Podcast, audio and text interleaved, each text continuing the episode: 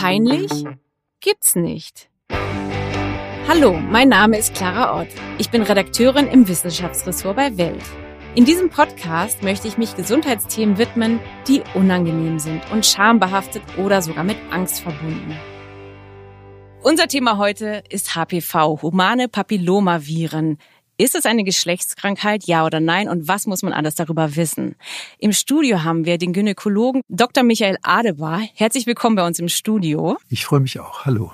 Sie arbeiten an der Klinik Weißensee in Berlin. Unter anderem bieten Sie eine Dysplasie-Sprechstunde an. Darüber werden wir nachher reden, was Dysplasien überhaupt sind. Wir wollen erstmal bitte aufklären, Corona Coronaviren sind ja in aller Munde. Warum müssen wir über HP-Viren ganz dringend reden? HP-Viren, also humane Papilloma-Viren, praktisch zum menschlichen Leben dazugehören. Sie sind sehr umweltresistent, gibt es praktisch überall da, wo es Menschen gibt, nur da, wo es Menschen gibt. Deshalb heißen sie humane Papillomaviren, nicht weil sie so gutartig wären, ja. sondern äh, weil sie zu unserem Leben dazugehören. Der Mensch ist praktisch der einzige Wirt, wo die sich vernünftig vermehren können. Ja, sie gehören zu unserem Leben, aber zu unserem Sexualleben vor allem. Es ist eine sexual übertragbare Infektion, keine klassische Geschlechtskrankheit. Vielleicht können Sie ganz kurz mal sagen, was ist der Unterschied zu den Geschlechtskrankheiten, die man jetzt so vor dem Kopf hat? Da fällt mir der Begriff aus dem Englischen ein, die Sexual Transmitted Diseases mhm. ist praktisch das Pendant zu unseren Geschlechtskrankheiten.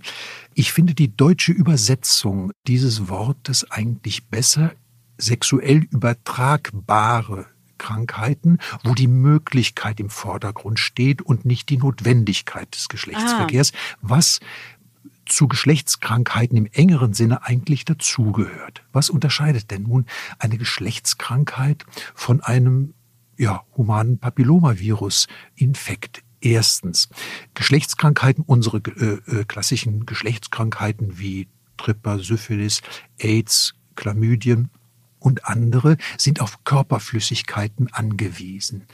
Genau, und die, wenn ich kurz reingrätschen darf, die humanen Papillomaviren, die sind, um das einmal kurz zu vergleichen, weil wir bestimmt viele Hörer und Hörerinnen haben, die das wissen, nicht behüllt wie Coronaviren, sondern die sind dringend darauf angewiesen, dass sie auf die Schleimhäute des Menschen treffen. Ja, sie sind sehr umweltresistent und haben, und ihnen fehlt die Lipidhülle des, zum Beispiel, die beim Coronavirus angelegt ist und die das Coronavirus zum Beispiel jetzt sehr vulnerabel, sehr verletzlich macht, was Umweltbedingungen angeht. Deshalb ist eine Schmierinfektion beim Coronavirus zum Beispiel deutlich weniger wahrscheinlich als beim HP-Virus, mhm. deshalb auch praktisch überall vorkommt, wo es Menschen gibt. Mhm.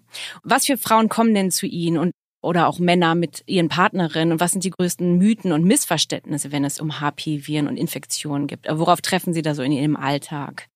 Genau, das ist ein großes Missverständnis, ist, dass tatsächlich die Frauen mit ihren Ängsten auch zu mir kommen. Mhm. In der Dysplasie-Sprechstunde sehe ich das jeden Tag, dass Frauen mit drei wichtigen Ängsten kommen, die wir relativieren oder vielleicht sogar aus der Welt schaffen mhm. sollten, bevor ein gutes Gespräch, eine gute Untersuchung möglich ist. Das ist erstens, habe ich jetzt Krebs? Ja. Das zweite ist, was passiert mit mir heute? Schneidet der Doktor mir was ab? Tut das weh? Ich kenne den Doktor ja gar nicht. Und drittens tatsächlich, ich habe gehört, HPV, jetzt habe ich bestimmt eine Geschlechtskrankheit. Ja, wo Sie Krebs gerade ansprechen. Basierte Krebserkrankung, die häufigste ist ja Gebärmutterhalskrebs.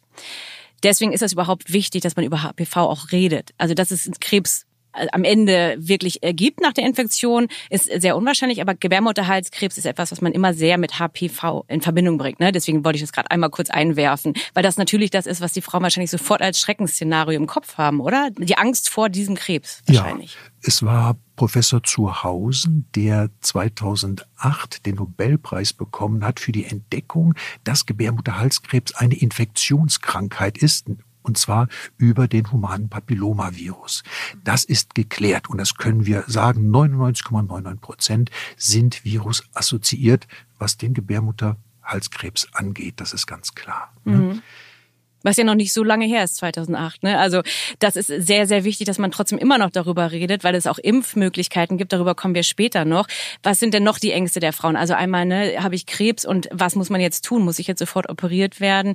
Es geht ja auch darum, das können Sie vielleicht kurz erklären, weil wir schon über Dysplasie öfter sprachen. Was sind denn diese ganzen Vorstufen? Vielleicht noch mal ganz kurz zu den drei Ängsten, mit denen die Frauen zu uns ja. kommen. Erstens, oh Gott, habe ich jetzt Krebs? Mein erstes Statement ist, sitzt die Patientin vor mir und sagt, sie haben keinen Krebs. Mhm. Und dann mhm. sieht man die Erleichterung den Frauen schon an. Ja. Und das ist wichtig. Es ist etwas mutig von mir, weil es stimmt nicht in jedem Fall. Wir erleben in seltenen Fällen auch mal Überraschungen, wo es weitergegangen ist. Aber das stimmt in der überwiegenden Mehrzahl, so dass ich es das wage, das den Frauen so zu sagen. Und es stimmt ja fast immer ist ein sehr wichtiger Eingang für ein Gespräch.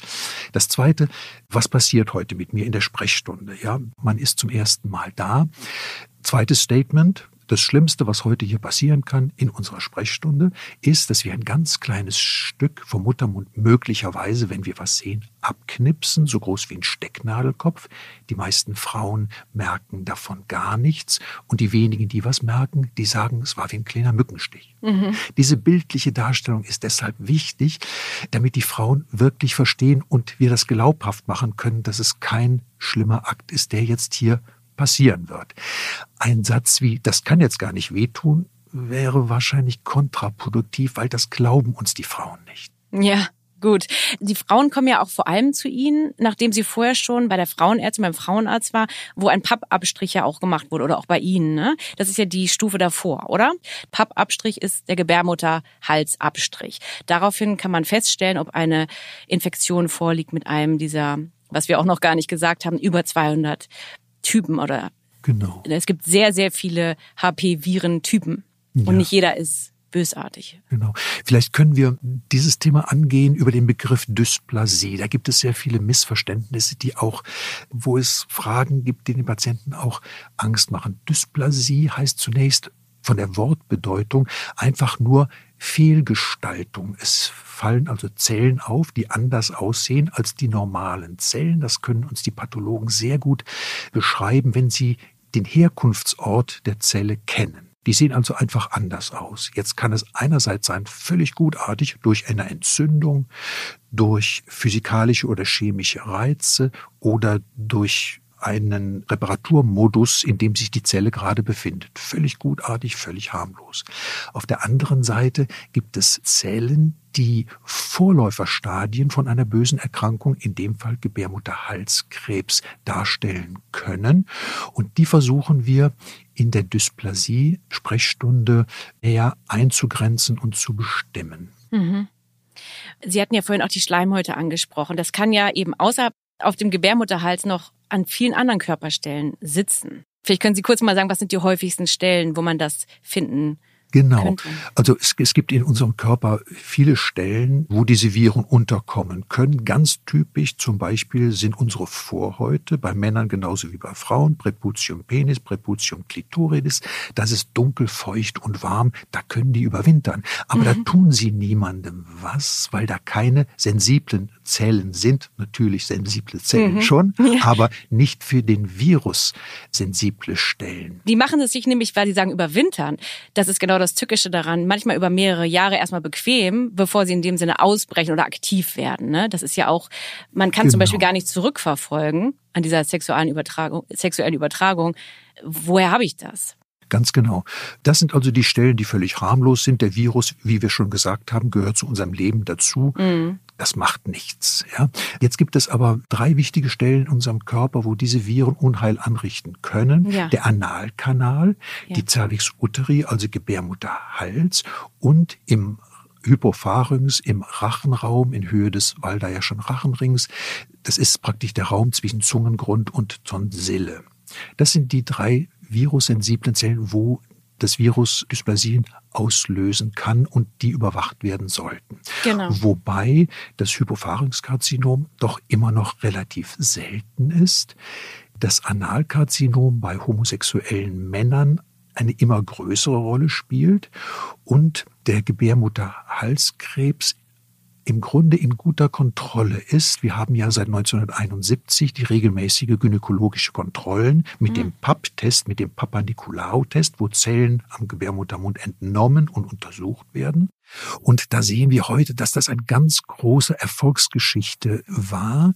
Die Karzinomhäufigkeit in Deutschland ist von über 10.000 im Jahr auf unter 5.000 gesunken. 4.500 sind es bei uns jetzt im Jahr. Und das ist tatsächlich ein großer Erfolg dieser Untersuchungen. Mhm. Wir wissen, dass bei Frauen, die regelmäßig zum Frauenarzt gehen, sich untersuchen lassen zur Vorsorge, sich die Häufigkeit des Cervixkarzinoms um 80 Prozent reduziert. Das ist ein grandioser Erfolg. Mhm. Jetzt sagen Sie natürlich, wieso? Der, die Gesamthäufigkeit ist von 10.000 auf 5.000 runtergegangen. Da stimmt doch was mit den Zahlen nicht. Das kommt dadurch zustande, dass leider immer noch die Hälfte der Frauen nicht zu uns kommen. Mhm. Und da geht das weiter mit den, mit der Häufigkeit, mit der früheren Häufigkeit des, ähm, des Cervixkarzinoms. Und diese Frauen müssen wir erreichen. Das ist sehr Wichtig. Ja, das hoffe ich mal, dass wir damit die Zuhörerinnen erreichen. Aber was ja auch wichtig ist, weil sie eben auch die Männer ansprachen. Das betrifft ja auch bei weitem jetzt können sich ja die männlichen Hörer zurücklehnen und sagen, okay, homosexuell bin ich nicht, ich habe keinen Analverkehr mit anderen Männern. Aber warum müssen sich denn auch heterosexuelle Männer dafür interessieren? Weil sie sind ja auch Überträger. Ganz genau. Wobei bei dem Wort Überträger ist mir wichtig zu wissen, dass keine Schuldgefühle oder keine Vorwurfshaltungen in die Partnerschaft kommen. Das ist sehr wichtig, weil das sehe ich auch in der, in der Dysplasie-Sprechstunde, dass das ein großer Angstfaktor ist und den ich sehr gerne auch entkräften möchte. Natürlich, beide Partner können das übertragen. Mhm. Ja. Wir wissen, dass unsere Vorhäute Reservoire bilden, das ist richtig. Und dass bei Männern die Viren tatsächlich zeitlich etwas persistenter auftreten als bei Frauen. Woran das liegt, wissen wir nicht. Wahrscheinlich liegt es daran, dass die Fläche der Schleimhaut der immunogenen der immunogen wirksamen Schleimhaut deutlich größer ist als die beim Mann und damit Frauen sich schneller immunisieren können und das Virus loswerden können. Mhm. Aber da ist das letzte Wort noch nicht gesprochen. Und wie ist das, wenn man als Frau jetzt weiß, man ist infiziert mit einem dieser HP-Typen, wo es ja auch High- und Low-Risk-Typen gibt, also Niedrig-Risikotypen, die im Zweifel vor allem bei den Männern dann Genital- oder Feigwarzen auslösen können. Das ist ja etwas, was man dann sieht. Das betrifft beide Geschlechter in gleichem Maße. Das sind die Feigwarzen, mhm. die Condylomata acuminata, die durch die HPV-Gruppen 6 und 11 vor allem ausgelöst werden. Und das ist nochmal auf Ihre Frage zurückzukommen, natürlich auch ein Grund, warum sich Männer natürlich auch impfen lassen sollten. Ja, ja? kommen wir mal zu der Impfung. Das, ja. Es wird ja viel über Impfstoffe gesprochen in diesen Tagen. Es gibt Gardasil heißt der Impfstoff. Den bezahlen die Krankenkassen für Mädchen und Jungs im Alter zwischen neun bis 17 Jahre bis oder 18 bis 18 Jahre, ganz genau. Man muss natürlich geimpft werden, bevor man das erste Mal sexuell aktiv wird. Das ist das Wichtige das, daran. Das wäre natürlich schon. Eine, Impf eine Impfung lohnt sich meiner Meinung nach immer. Es gibt Studien, die besagen sogar, dass bis zum 40. Lebensjahr eine Impfung sinnvoll sein kann. Nur dann werden die Krankenkassen das nicht mehr übernehmen. Genau, der Impfstoff ist sehr, sehr kostspielig. Oder Kostet 500 Euro. Drei ja. Spritzen sind ab dem 15. Geburtstag notwendig. Warum ab dem neunten Lebensjahr, vom neunten bis zum fünfzehnten Geburtstag, brauchen junge Mädels und Jungs ja jetzt auch seit neuestem werden zum Glück auch Jungs geimpft, mhm. nur zwei Spritzen. Ah. Das hat den Grund, okay. weil die ganz jungen Menschen sehr immunogen sind und ganz gut mit Antikörpern reagieren, besser als im späteren Alter. Okay, also man hat ja erst natürlich die Assoziation, also ich hatte sie zumindest, dass man denkt, die Kinder haben schon viel eher Sex. Aber es geht Nein. einfach um das Immunsystem, weil das viel besser ist. Okay. Ganz genau, Alles ganz klar. genau. Ab dem 15. Geburtstag braucht man drei Spritzen. Und das ist genau aus diesem Grund so angezeigt, wie ich es dargestellt habe. Können wir endlich los? Ja, Moment, ich muss mir gerade noch ein Ticket organisieren. Äh, welche S-Bahn nehmen wir nochmal? Du holst dir jetzt am besten mal das Deutschland-Ticket. Das geht ganz schnell. Und schon können wir mit allen Bussen und Regionalbahnen fahren, wann wir möchten. Und auch wohin wir wollen? Ja, wir steigen einfach ein und müssen uns mit dem Deutschland-Ticket um keine weiteren Tickets kümmern. Egal, ob du montags damit ins Büro fährst oder wir spontan nach Berlin wollen. oder am Wochenende ins Grüne. Okay, das heißt, wenn ich mit den Jungs zum Auswärtsspiel will, steige ich einfach mit meinem Ticket in die Regionalbahn und den Bus und fahre zum Stadion. ja, ganz genau. Aber jetzt geht's erstmal zum Shoppen in die Stadt. Und? Wann möchtest du losfahren? Jetzt informieren unter bahn.de slash Deutschlandticket. Okay. Ich hatte gelesen, dass in Australien ist ja, äh, haben sie sehr viel geimpft und da, da haben sie insgesamt auch die Feigwarzen, mit, also abgesehen davon, dass der Gebärmutterhalskrebs sehr, sehr gesunken ist in Australien, hat es eben auch diese ganzen Nebeneffekte ein bisschen äh, reduziert. Also in Deutschland, wie ist da Ihre Einschätzung? Wird schon genug da geimpft oder müssen die Eltern auch mehr dafür sensibilisiert werden, dass sie daran denken, ihre Kinder zu impfen? Eindeutig fehlt es bei uns an der Impfwilligkeit. Nicht nur Eltern müssten da sensibilisiert werden, sondern auch weiter noch die Kinderärzte, Ärzte allgemein, vor allem die Frauenärzte, mhm. die kümmern sich schon sehr darum. Das ist, das ist ganz, ganz klar. Nur haben die Australier natürlich das Glück, dass sie ein organisiertes Impfschema haben. Das heißt, das basiert auf Einladungen und vor allem Schulimpfungen. Da ja. werden die Kinder mit neun, zehn Jahren tatsächlich von der Schule aus geimpft und deshalb kommen die auf Werte von über 80 Prozent der Durchimpfungsrate und haben übersteigen damit die Grenze, die wir für die Herdenimmunität mhm. brauchen. Das ist bei uns in Deutschland lange noch nicht erreicht. Wir sind so zwischen 30, 40, manchmal 50 Prozent, das ist zu wenig. Glauben Sie, ich meine, wo Sie das Wort Herdenimmunität ansprechen, was ja auch jetzt gerade äh, viele Leute auch erstmal gelernt haben, vielleicht glauben Sie, dass jetzt die Pandemie auch dafür gut ist, dass die Menschen auch eher bereit sind, weil sie sich jetzt mit sowas beschäftigen? Also ist das für die HPV-Schutzimpfung vielleicht sogar gut?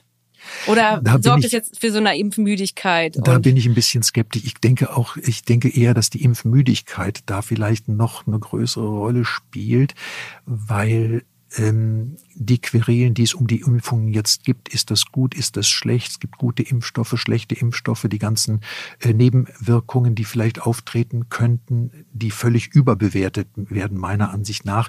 Ich bin mir nicht sicher, ob das nützlich ist. Ja. Aber nichtsdestotrotz, wir müssen jeden Tag dafür arbeiten, dass die HPV-Impfung zum durchschlagenden Erfolg wird. Ja, apropos nützlich, vielleicht kommen wir mal zu nützlichen Prophylax- oder Vorsorgemöglichkeiten. Also was kann man überhaupt erstmal vor der Infektion tun? Also Kondome bieten nämlich eben gar keinen hundertprozentigen Schutz. Genau, diese Frage haben wir eben schon angesprochen. Der Unterschied, was unterscheidet eine Geschlechtskrankheit von einem mhm. humanen Papillomavirus-Infekt? Dass eine Geschlechtskrankheit im klassischen Sinne auf Körperflüssigkeiten angewiesen ist und damit haben wir einen guten Schutz über Kondome. Mhm. Diesen Schutz haben wir bei HPV-Infektionen nicht, weil die praktisch überall vorkommen, auch auf dem Kondom. Mhm. Ja. Insofern ist das kein sicherer Schutz. Schützen können wir uns gegen HPV aus den genannten Gründen in dem Sinne eigentlich nicht wirklich. Und was haben, was hat Schambehaarung damit zu tun und die Zunahme von Intimrasur? Also was verursacht das für die Infektion? Also warum ist das ein Punkt, über den man nachdenken sollte, den man zumindest mal kurz einordnen könnte? Ja, wir haben gesehen, dass tatsächlich in den letzten Jahren die Feigwarzen deutlich an der Häufigkeit zunehmen und das geht parallel mit der Modeerscheinung der Genitalrasur. Bei Männern und Frauen. Bei ne? Männern ja. und Frauen. Das liegt daran, dass Viren, um Zellen angreifen zu können, Mikroverletzungen brauchen. Und bei der Rasur entstehen immer Mikroverletzungen. Mhm. Und das nutzen die Viren natürlich gerne aus, um da an die entsprechenden Zellen andocken zu können. Im Genitalbereich ist es so, da ist es praktisch ständig warm, dunkel und gemütlich. Eine gewisse Feuchtigkeit, so dass das eigentlich die idealen Bedingungen. Mhm. Anders als zum Beispiel bei der Rasur der Männer im Gesicht, wo das IV-Licht diese Aktivitäten der Viren etwas einschränkt. Okay, und deswegen kann es ja nicht nur Gebärmutterhalskrebs auslösen, sondern auch bei Frauen Vulvakrebs, Scheidenkrebs und eben, wie Sie sagten, Analkarzinome. Deswegen, ich will das nur noch einmal sagen, die Wahrscheinlichkeit ist nicht hoch. Man geht ja eben jetzt hoffentlich nach diesem Podcast regelmäßig zu der Früherkennung. Aber was ist, wenn jetzt eine Zellveränderung bösartig gefunden wird. Was kann man ganz aktiv auch in Ihrer Klinik dann tun? Also wie wird das entfernt? Wie gesagt, das, was wir finden, ist in der Regel keine bösartige mhm. Zellveränderung, sondern eine Vorstufe, eine Dysplasie. Mhm. Und dann können wir einordnen über den histologischen Befund am Gewebe, dieses kleine Stückchen, was entnommen wird, sagt uns der Pathologe, das ist eine Dysplasie. mit leichten, mittleren oder schweren Grades, das in der Nomenklatur als ZIN 1, 2 und 3 eingeordnet wird. CIN, CIN heißt zervikale intraepitheliale Neoplasie. Mhm. Das bedeutet einfach, es ist noch kein Krebs. Die Basalmembran ist intakt und damit liegt kein Krebs vor, mhm. aber eine Vorstufe. Genau, Sie sagen das und das ist ja das, was Sie in Ihren Sprechstunden wahrscheinlich erleben. Sie sagen, es ist ein, Sie erklären das und es ist eine Krebsvorstufe, aber kein Krebs. Also wie gehen Sie damit um mit diesen Ängsten der Frauen? Ja, diese große Panik, die sich ausbreitet, weil ja viele auch immer, sie hören Podcast und dann stolpern sie darüber über Scheidenkrebs und fangen an, das zu googeln. Was wenden Sie dafür Methoden an, um die Zuhörer und Zuhörerinnen zu beruhigen und ihre Patienten? Man hat viel Zeit, ja? ja? Also bis zur Entstehung einer bösen Erkrankung, Gebärmutterhals, vergehen zehn Jahre und das ist viel Zeit zur Kontrolle leichte und mittlere Dysplasien, die kontrollieren wir in der Regel einfach engmaschig ruhig, mhm. damit wir nichts übersehen. Schwere Dysplasien, die ZIN3, die würden wir zur Operation empfehlen, zur Konisation oder heute in dem feineren Vorgehen der LEAP, der Loop Electric Excision äh, Procedure, wie das so etwas schwierig heißt. Das ist einfach die gezieltere Form ja. der Konisation. Okay, und Konisation heißt, es wird weggeschnitten oder weggelasert? Was ist dann genau das? Das kann man beides machen. Wir benutzen den Elektrodraht, die Elektroschlinge. Das geht eigentlich sehr, sehr schön ohne viel Gewebe entfernen zu müssen. Das klingt natürlich gut, dem Virus die Schlinge umzulegen und dann genau. ist man ihnen dann los, weil das ist auch unterschiedlich, je nachdem an welcher Stelle es entdeckt wird, oder? Bei Gebärmutterhals, wenn man da etwas findet und es weg oder entfernt, dann ist man dann virenfrei.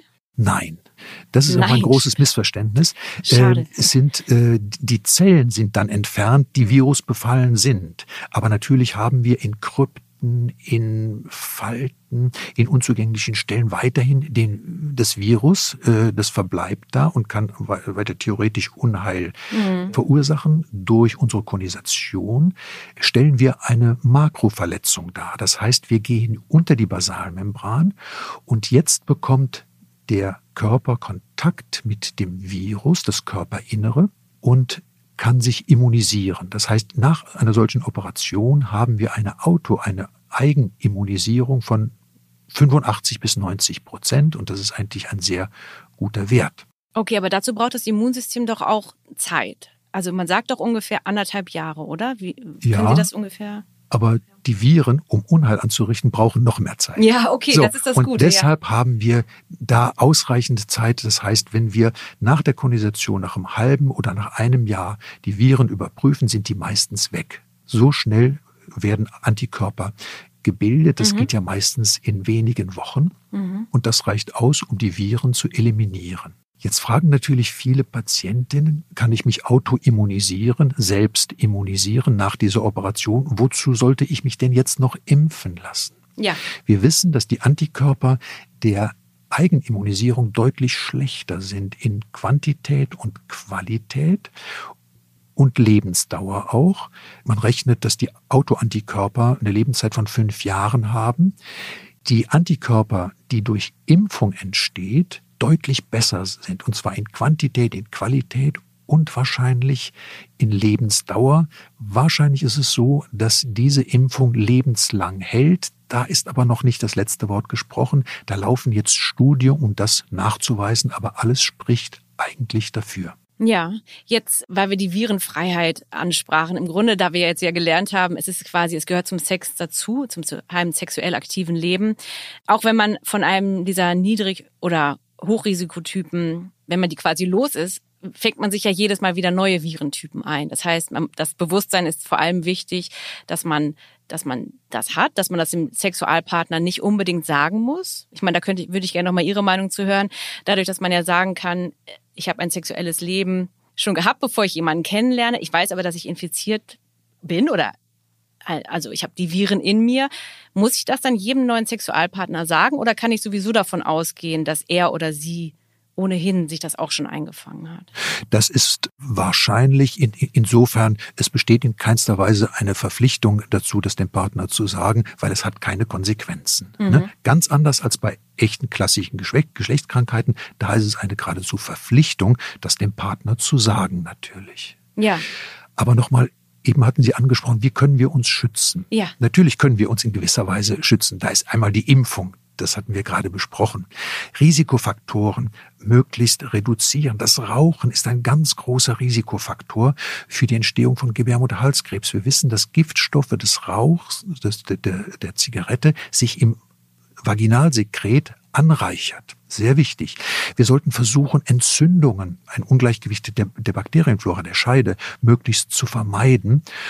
Denn Entzündungen sind auch immer Eintrittspforten für Mikroben, auch für Viren. Okay, ich dachte jetzt beim Rauchen hatte ich sofort das Gefühl, dass es in diese Richtung Immunsystem geht, weil alles, was das Immunsystem auch belastet Die, oder wenn man kein gutes Immunsystem hat, dann ist es natürlich auch schwieriger für den Körper, Antikörper zu bilden, oder? Das man muss dazu. sein Immunsystem sowieso immer pflegen, gerade in diesem Jahr sowieso während einer Pandemie. Aber ein gutes Immunsystem ist auch sehr förderlich, also gute Ernährung, das ist nicht rauchen, diese Dinge, richtig? Richtig, ganz richtig. Ne? Und wir haben, glaube ich, heute alles geklärt, alles Wichtige, hoffe ich zumindest. Es sei denn, ich habe noch irgendwas vergessen, dass wir jetzt mal vermittelt haben, warum es so wichtig ist, sich damit zu beschäftigen, als Frau zum Frauenarzt zu gehen, regelmäßig sich kontrollieren zu lassen, den Pappabstrich zumindest jetzt mal zu machen, egal wie alt man ist. Schadet nie, oder? Nehme ich ja, mal an. Ja. Es ist also äh, äh, äh gesetzlich vorgeschrieben, vom 20. Lebensjahr der Frau einmal im Jahr zu untersuchen durch den Pappabstrich, durch den Zellabstrich. Das geht bis zum 35. Lebensjahr. Und jetzt seit einem Jahr, seit dem 01.01.2020, wird zusätzlich ab dem Alter von 35 Jahren der HPV-Test regelmäßig angeboten. Und das dann in Kombination mit dem Zellabstrich alle drei Jahre für Frauen ab 35 bis okay. ins hohe Alter hinein. Da gibt es nach oben hin dann keine Grenze. Okay, also es gibt nicht mal bürokratische Hürden. Es tut nicht weh, wenn man sowieso zum Frauenarzt geht, dann ist es einfach nur so eins von vielen anderen Dingen, die untersucht werden. Ne? Es kostet auch wirklich 30 Sekunden Zeit für den Gynäkologen, das zu machen, oder? Ich meine, aber eigentlich gibt es wirklich keinen Grund, dass man das nicht einfach bei allen Vorsorgen, die man macht, noch mit auf die Liste nimmt, richtig? Genau. Ja, Herr Dr. Adebar, ich habe noch eine Frage, die ich allen Gästen am Ende stelle. Gibt es irgendein Gesundheitsthema, was auch sehr schambehaftet und unangenehm ist, wo Sie meinen, da müssten wir uns mal in einer der kommenden Podcast-Folgen dringend auch drum kümmern? Da wäre zum Beispiel, was na natürlich meinem Fachgebiet sehr nahe kommt, Geschlechtskrankheiten. Geschlechtskrankheit ist nach wie vor ein Tabuthema für, für viele Menschen, doch als schmutzig anzusehen. Das wäre, glaube ich, ein gutes Thema, da ein bisschen Erleichterung für viele Menschen zu schaffen. Das wäre, glaube ich, eine gute Sache. Eine zweite Sache, ich denke an meine Kollegen, die mit mir im, im Flur in gleicher Etage arbeiten, die das Brustzentrum betreuen in unserem MVZ der Parkklinik.